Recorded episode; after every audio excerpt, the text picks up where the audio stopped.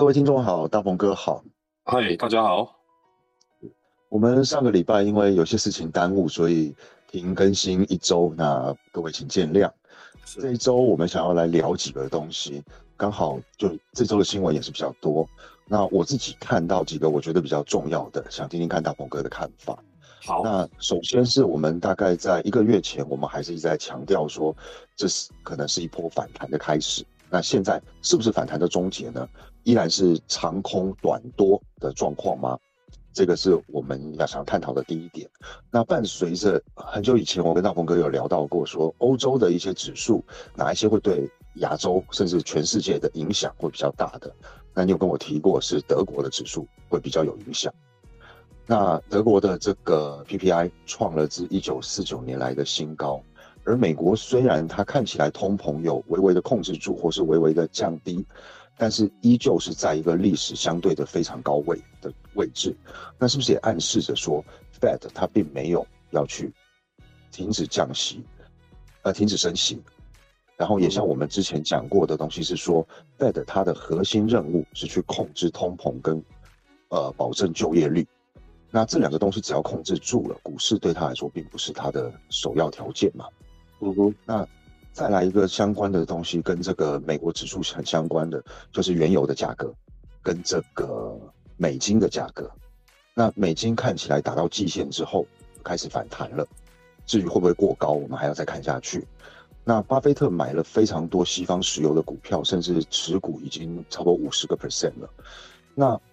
是不是也暗示着说，股神他认为，当然他是比较偏向传产的。他认为石油原油的价格未来还有创高的机会，所以西方石油的获利有机会增加，才会去做这个动作呢。那最后就是比特币，大家比较关心的这个 crypto 的龙头，在经过一波的涨到差不多两万三千多美金的时候，突然来一个急回档，八个 percent 到了两万一千多美金，那也跟这个呃纳斯达克或是费半。的这个走势事实上是蛮类似的，然后同一时间前几天贝莱德又将我们很早讨论过，就是将虚拟货币的现货纳入了 ETF，但这个 ETF 只能够给一些高净值人群他们选择的去做投资嘛。那这一连串的事情发生在这一个礼拜，不知道大鹏哥有没有看出一些东西是可以跟大家分享的？对，哦。就是你刚讲的这些东西哦，其实我觉得还是要回到，呃，比较根本的问题啊，就是说像现在目前就是美国的这个利率的这个问题，我觉得还是比较核心的问题。我觉得这是核心的问题。那那那估计，我觉得九月份应该他们会持续加息啊。我我我个人认为他们是会持续加息，因为现在目前看起来它好像，呃，就是实质利率其实也并没有，并没有。呃，达到他们目前的预期的百分二的一个状态了，就百分之二，至少百分之二到百分之二点五嘛，哈，没有达到这个状态。那因为实质利率它是等于名目利率加下来，它再减掉一个通膨预期嘛，所以等于讲说，在这样子的一个过程里面的话，我觉得在九月份，我估计它应该是还是会持续的加息。那零点五的加息幅度应该都算少了。所以，我我个人觉得，呃，下一次的这个加息应该，如果我没有估计错的话，应该还是会在零点七五哦，就是零点七五应该算是一个低标了哦，应该算是一个低标了。也就是讲说，至少它应该会加这个加这个比例啦，哦，它加息应该是会加这个比例。那在这个呃，在这个前提下，我觉得你刚刚讲的这些问题，在。比较适合去去进行一些讨论。那其实事实上，美联储在这半年来哦，持续在对于市场市场上做的一些调控的这些问题哦，其实都是希望就是说市场能够尽快的回到一个正常的运作标准。当然，他心里也很清楚，说这是一个非常非常难去完成的一个目标，但是。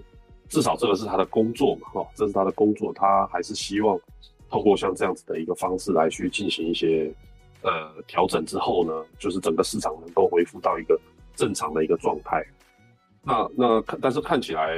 特别是像最近这一波的反弹哈，呃，目前是事实上是看起来好像市场已经那个应该说 Fed 已经被市场跨跨卡住了哦，就是它的它整个被看破了哦，就是那个它的手脚被看破，就是你好像你你你也不太敢大张旗鼓啊，然后叫你降，其实你也不太敢降啊，哦，所以你做事都畏畏缩缩的啊，哎，那这样子的话我就随我做了。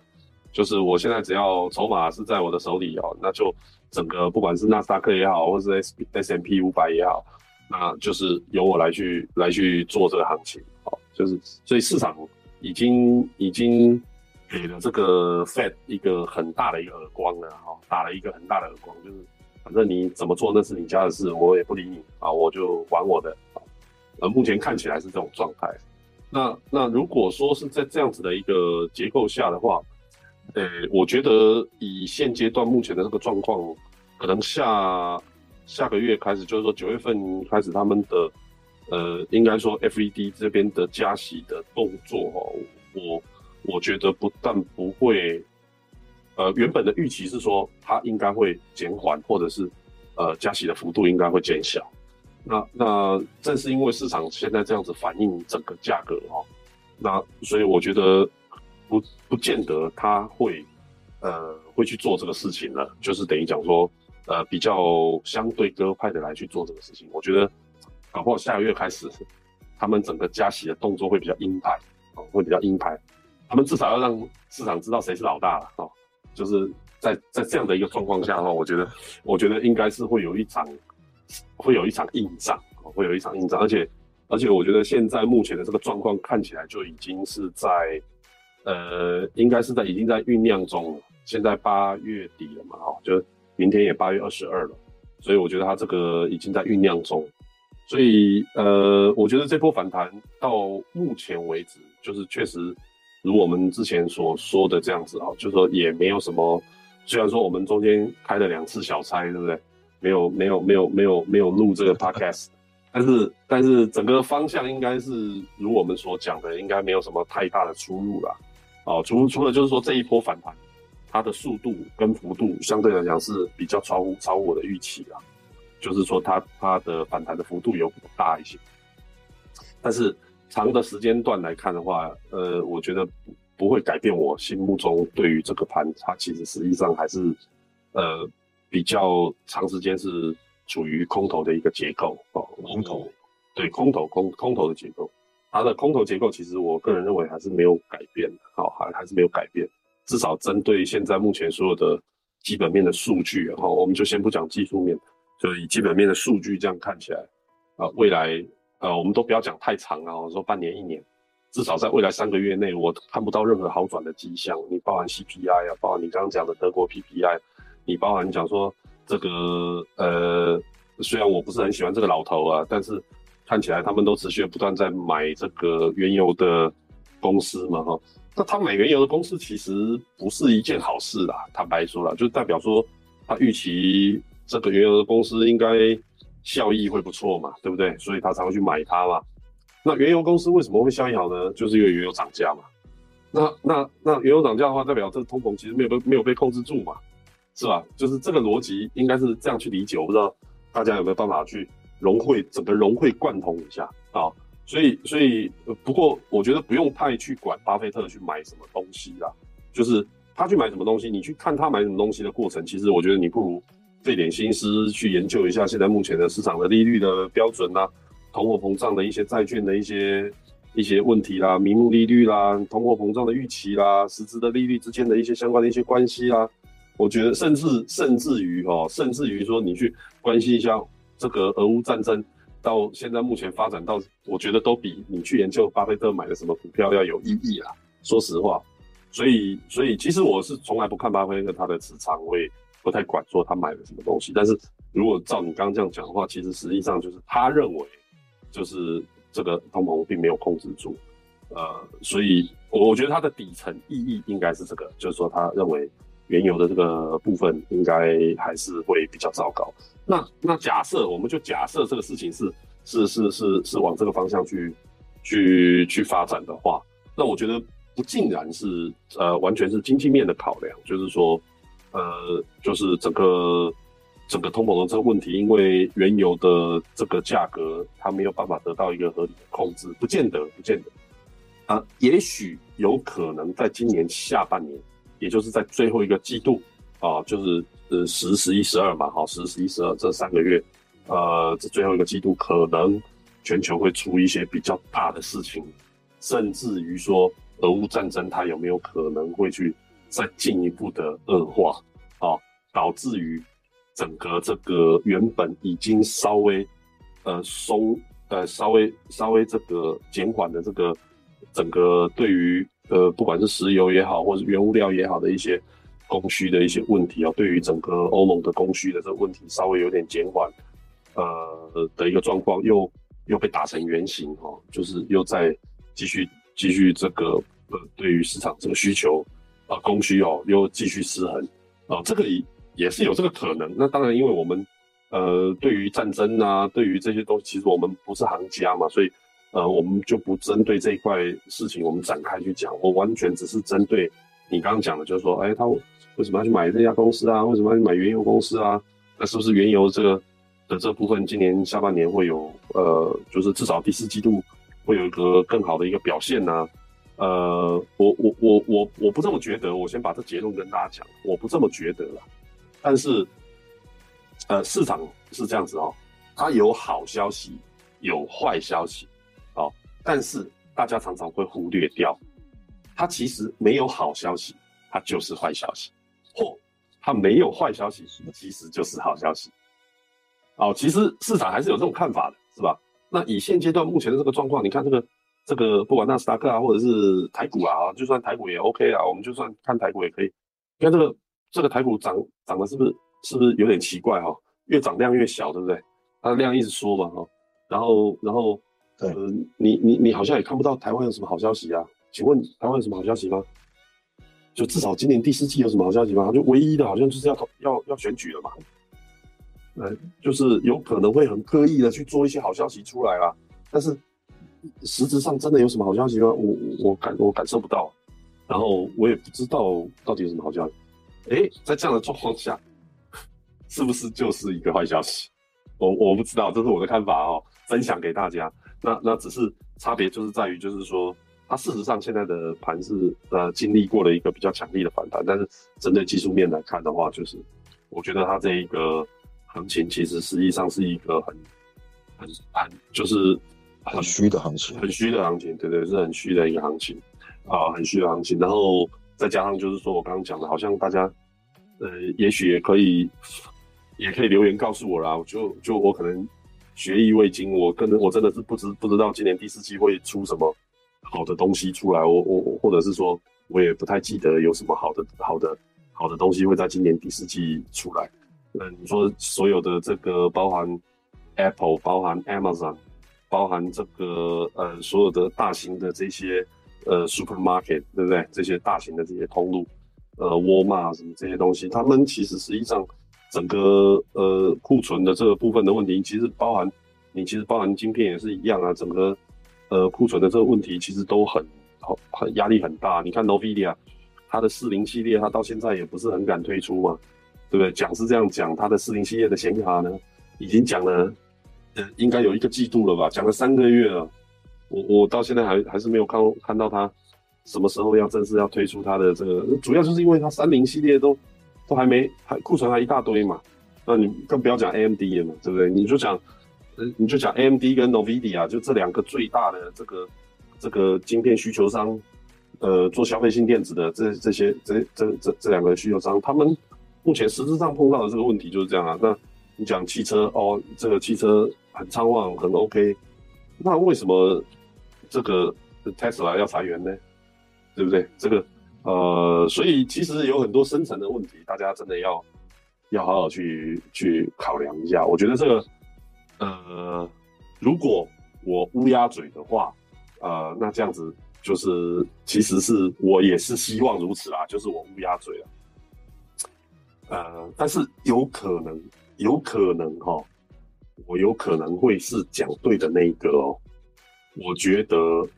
主跌段。要开始展开了，那这个主跌段要开始展开，有可能会跌到大家失去信仰哦，哦，所以这个大家的心理上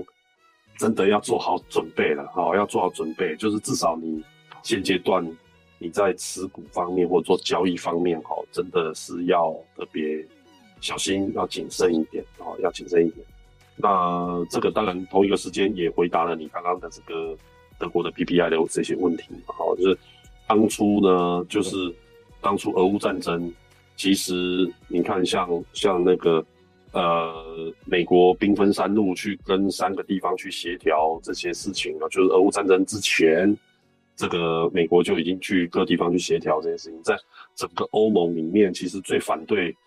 呃，就是打起来的，其实一个就是德国嘛，一个就是法国嘛，就是他们两个嘛，对，就是他们两个。结果他们两个现在是受伤最厉害的。哦，当然，当然。呃，我觉得短时间内他们两个可能也不太容易一下子就，呃，就恢复元气啊。我觉得不太，对对对，就是能够很尽快的恢复元，我觉得这个也不太可能啊。那那所以整个欧盟呢，我觉得在在实际上的这个状况下的话，它应该就是俄乌战争最大的受害者哦，最大的受害其实是受害者，对，其实是整个欧洲啊，就是整个欧洲，我觉得是其实是他们是。最大的受害者啊，那反而是说，大家现在要目前要特别小心，呃，不是特别小心，要特别注意一下这个，呃，九月份应该是中共要召开二十大嘛，哈，呃，我觉得整个世界的视角可能会被九月份可能会被拉到中国来了，啊，会被拉到中国来，就是呃，习近平这一次的，就是呃二十大的这一次，他就会展开。呃，长时间任期的国家主席哦，就是他会展开这个起点的哦，要不然正常来讲他应该是要卸任的嘛哈，就正常来讲要卸任。嗯，那看起来他是没有卸任的哈，没有卸任。那当然二十大还没有正式呃召开，所以呃在法理上面，他现在仍然并不能代表他是下一届的国家主席。但是以以以以我们所认知的这样的状态，其实他应该就是了啦，好，他应该就是。所以二十大的这个部分召开的过程里面，其实包含，呃，包含说整个，呃，说他最近这段时间可能 ready 要去这个，呃，沙地阿拉伯嘛，哈，就是要去去去沙地阿拉伯走一走、逛一逛。那这些可能都在在的显示，就是说这个，呃，以目前来说，应该下一个阶段就是中中国要开始进行下一个阶段的。整个计划了，好，已经要开始进入下一个阶段的计划，所以，所以我觉得这一块事情反而是大家可以去关注的下一个地方。那至于比特币跟以太币呢，我觉得这个也跟前期前面的这个预期其实也没有什么太大的差异。虽然我们之前其实蛮少讲到比特币跟以以太币的，那那但是其实我一直都有在做这一块的交易。那那我反正我自己是觉得说这个部分应该会会有一个时间段的修整啊，会有一个时间段的修整。那这个时间段的修整呢，是因为要搭配，呃，也不是因为的要搭配啊，是正好也碰到这个呃以太坊呢，就目前计划是在九月十五到九月十九这几天，他们会最后会定一个时间做做二点零的转化哦，要要要。呃，ETH 要要要进步到二点零去了哦，那呃进步到二点零去呢，是是那个整个市场就没有办法进行显卡挖矿了哦，就没有办法进行显卡挖矿。那虽然说这个事情讲了很多很多年了，经讲很多年，但这一次应该应该，我个人认为是应该是板上钉钉了。那在这样的一个状况下，呃，目前市场上有至少百分之八十五以上的生态。是依托在 ETH 二点零的身上，所以这一次它从呃 POW 转成 POS 的这个二点零的转化，其实坦白说，我觉得真的是非常的重要啊，对于整个加密货币的市场是非常非常的重要。呃，它涉及到整个加密市场的一个生态的呃，就是持续的发展性啊，它涉及到的是整个发展性的一个状态。所以，呃，在二点零之前，我并不看好它会有一个比较大的涨幅啊。但是你要说它会有一个很大很深的跌幅，我觉得倒也还好为什么呢？因为你刚包含说你刚刚讲就是，呃，比特币它有百分之呃有跌了跌了大概百分之八嘛，百分之八哦，anyway 我们就给它百分之十哈。那百分之十在加密货币的市场其实非常正常，非常正常。其实大家也不用觉得它跌了很多。你比如说，我们就讲说这一次的反弹的主力哦起来的反弹的主力，其实实际上是以太坊哦，以太坊从呃九百块，我们就说九九百以下我们都不算的哦，我们就说九百块，它一路反弹就是直接到了二零五零，然后从九百就直接反弹二零，它总共反弹了一倍还有多啊，这一倍还有多。那所以等于讲说这个都已经。反弹一倍还有多，它现在跌个百分之十、百分之二十，我觉得很正常，很正常，非常正常的事情。那那现在就是比特币，它有跌的幅度，如果说有加大的话，也只能说明了一件事情，就是说以现阶段目前的这个状况，呃，大家可能更会呃，因为比特币它现在目前的属性就只剩一个了。如果说到 PO W 转化成 POS 正常的一个过渡完之后，比特币它只剩一个功能，就是它只剩保值的功能，就是剩就类似像黄金属性的功能啊。它因为它没有生态啊，它没有生态，所以它就只剩这么一个功能。那那当它剩这么一个功能的时候，当然人家就很容易拿它来去跟黄金的价格来去做对比啊。所以说就会变成是说，呃，在呃状况很不好的一个前提下的时候，呃，你假如说一你是一般的投资人，你口袋有钱的一个状况下，哎，你会去买。买这个黄金呢，还是你会去买比特币呢？这个应该就是回到这个老调重弹的一个状态。所以，所以，呃，所以其实你就是大家其实可以，如果说喜欢像研究这种问题的，其实都可以在你的这个呃，就是观观察名单里面，其实都可以把这个黄金啊、美美美黄金的这个期货的这个现形图哦，或者是报整个报价，其实你都可以把它放在你自己的。这个观察名单里面，你就可以知道说，哎，最近这一波的比特币下跌，其实跟跟黄金的这个下跌，其实哎差其实差不了太多那。因为呃，加密货币它的幅度是确实是有比较大，因为它涨也涨的比较多嘛，啊，跌的话也会跌的比较多啊。但是就是黄金的呃起跌点跟跟这个呃比特币的起跌点其实差不多的，呃，差不多。呃，我我对于你刚刚最早提的这几个问题，我的回复是以上。是，是我最后这边刚好听大鹏哥提到这个晶片库存，然后还有这个 现在的这个市场的问题嘛，我突然想到这几天看到一个新闻，九月七号 iPhone 的发布会，还好像还没有确定，但是消息大部分消息来源都是过去了，都是正确的。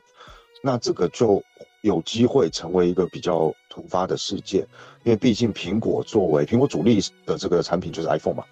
那苹果作为这个美国的龙头股，如果在这一次 iPhone 的销量是低于预期的，甚至低于预期蛮多的，那连带的一个股牌效应，从这个美股不管是纳斯达克啊，或是费半的一个影响，以至于连锁到台湾苹果的晶片供应商台积电。未来可能的库存问题，这个都会变成是一个未爆弹。那这个这样子听起来，我觉得九月可能是一个蛮有趣的月了。对对对对，啊，还是要提醒大家要要特别小心的，因为这种呃，如果说翻头向下呃的这个行情，可能呃它有可能很瞬间就会发生的哦，那不见得说会是。会是多持久，或者是呃，应该说不不见得说大家呃会等待很久，或者是说它在发生的过程初期的时候，可能大家都根本都还没有反应过来这个事情就发生，所以所以可能还是要请大家要多小心呐，哦，要多小心这个呃行情的瞬间的变化这样子。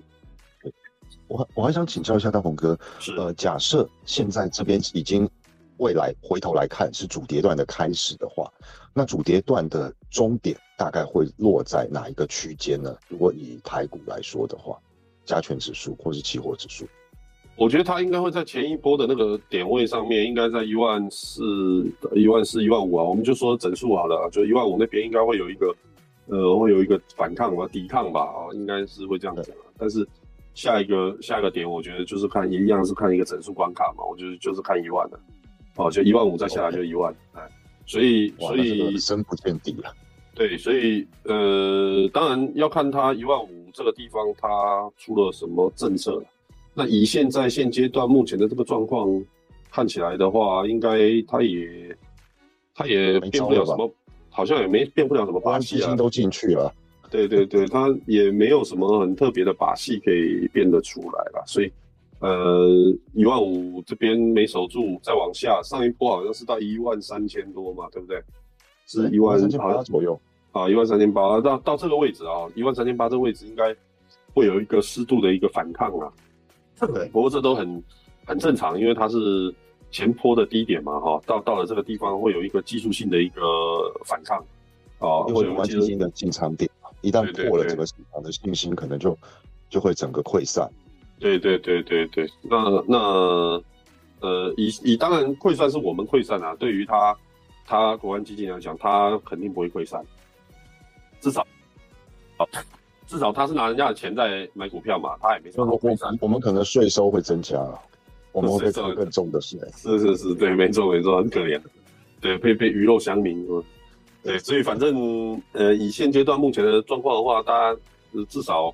呃第一阶段应该还可以看个一千多点吧。啊，觉得现在我们就抓整数是一千五来看这个事情好了啊。那那到一万三千八的话，那至少还有个一千。